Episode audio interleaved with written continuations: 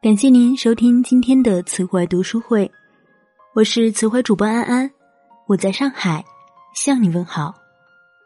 今天和大家分享一篇文章：真正的高贵是心里装着别人。陈丹青曾讲过一个故事。我喜欢逛古董店，最近我到罗马旅游，找到两条专卖古董的大街，一家一家进去看。有一家进去后。我就埋头看小雕塑、小文物，然后向一位很有风度的老先生问价钱。问了几件，老先生都不卖。我说：“为什么不卖呢？”他就说实话了。他说：“这是我的店，你进来了不跟我打招呼，就在那里看，然后问我卖不卖，我不卖。”陈丹青听后觉得羞愧，脸立刻就红了。他说：“不经意之间，那种粗鄙的人格就露出来了。”这位老人把他点醒了。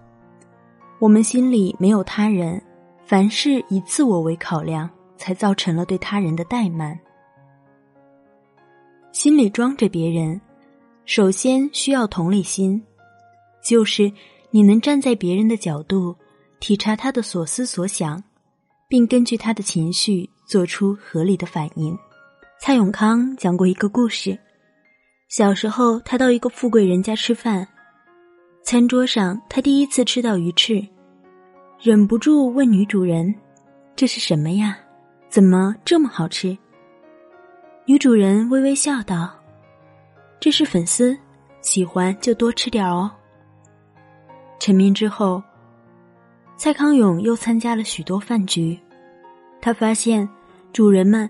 总是喜欢夸耀食材之罕有、价格之昂贵，以此作为炫耀自己财富地位的契机。走过了千山万水的蔡康永，在那个时刻才终于明白小时候餐桌上那个女主人的温柔用心。真正的高贵之人和俗不可耐的土豪，着实有着云泥之别。他既能慷慨的拿好东西来招待客人。又不愿让食材的名贵让客人产生不能安心享用美食的压力。人们常常说，对待他人礼数要到位。礼数到位的基础是内心要到位。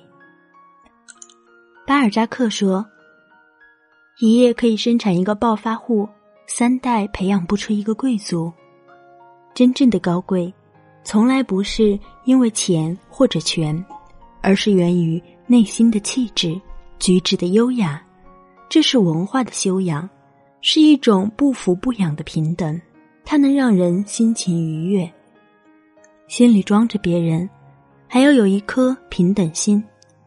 只有怀着平等心，才能放下狭隘的自我，学会换位思考，对他人发出真心实意，体恤他人。在孔子家语中有一个故事。孔子曾在雨天想外出，当时还没有雨伞，只有士族用的盖，平民用的蓑衣。在当时，盖还是很贵的，但孔子没有盖，就有人建议他找徒弟子夏去借。孔子听后说：“不行呀，子夏小气，我借他不给我，别人会觉得他不尊重师长。”我借他给我，他肯定会心痛的。圣人果然是圣人，在普通人眼中，可能想的是：我是你师傅，我找你借，你再怎么小气，也不可以不借。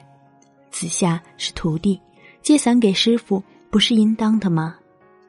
人们都默许地位高者拥有特权，处于上位者也常常习惯了这种特权，却忘记了平等和尊重。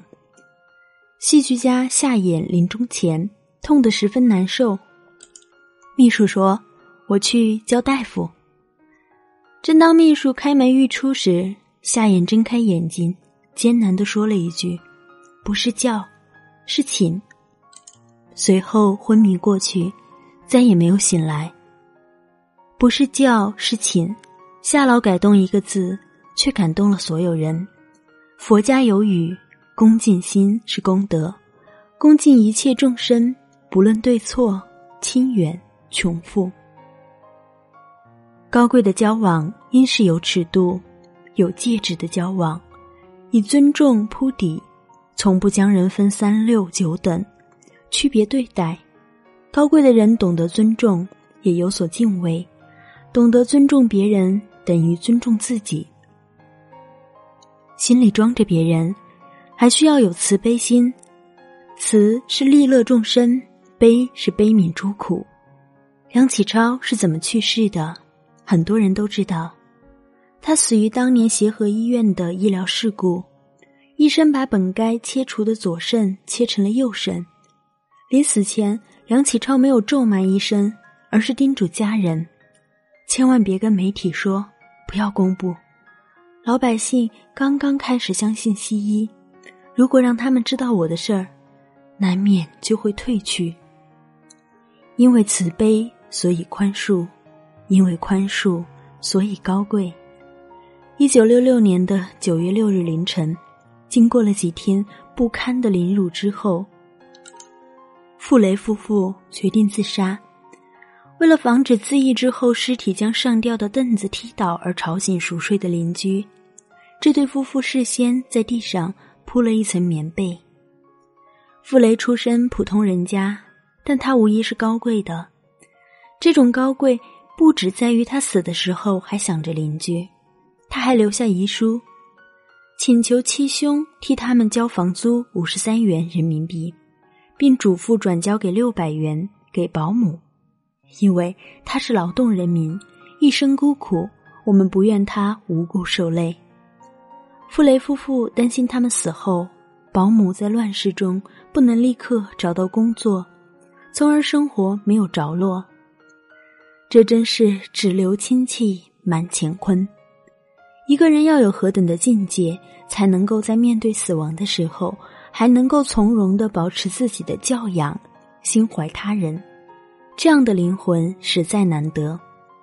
高尔基说：“人有了悲悯之心，就会觉得自己已经做了一切时时可以做而且应该做的事情，怜悯之后便心安理得了。”高贵从来不是掌握多少财富、处在什么地位，而是别人对你发自内心的敬意。有一位老人请风水先生去看宅基地风水，走到一半，却突然不让先生去宅院的山坡地。先生不解，老人说：“那山坡是家里的果园。”刚刚看到那边有鸟从树中惊飞出来，所以一定有小孩在园中偷果子。如果我们此时走过去，孩子一紧张从树上跌下来受伤就不好了。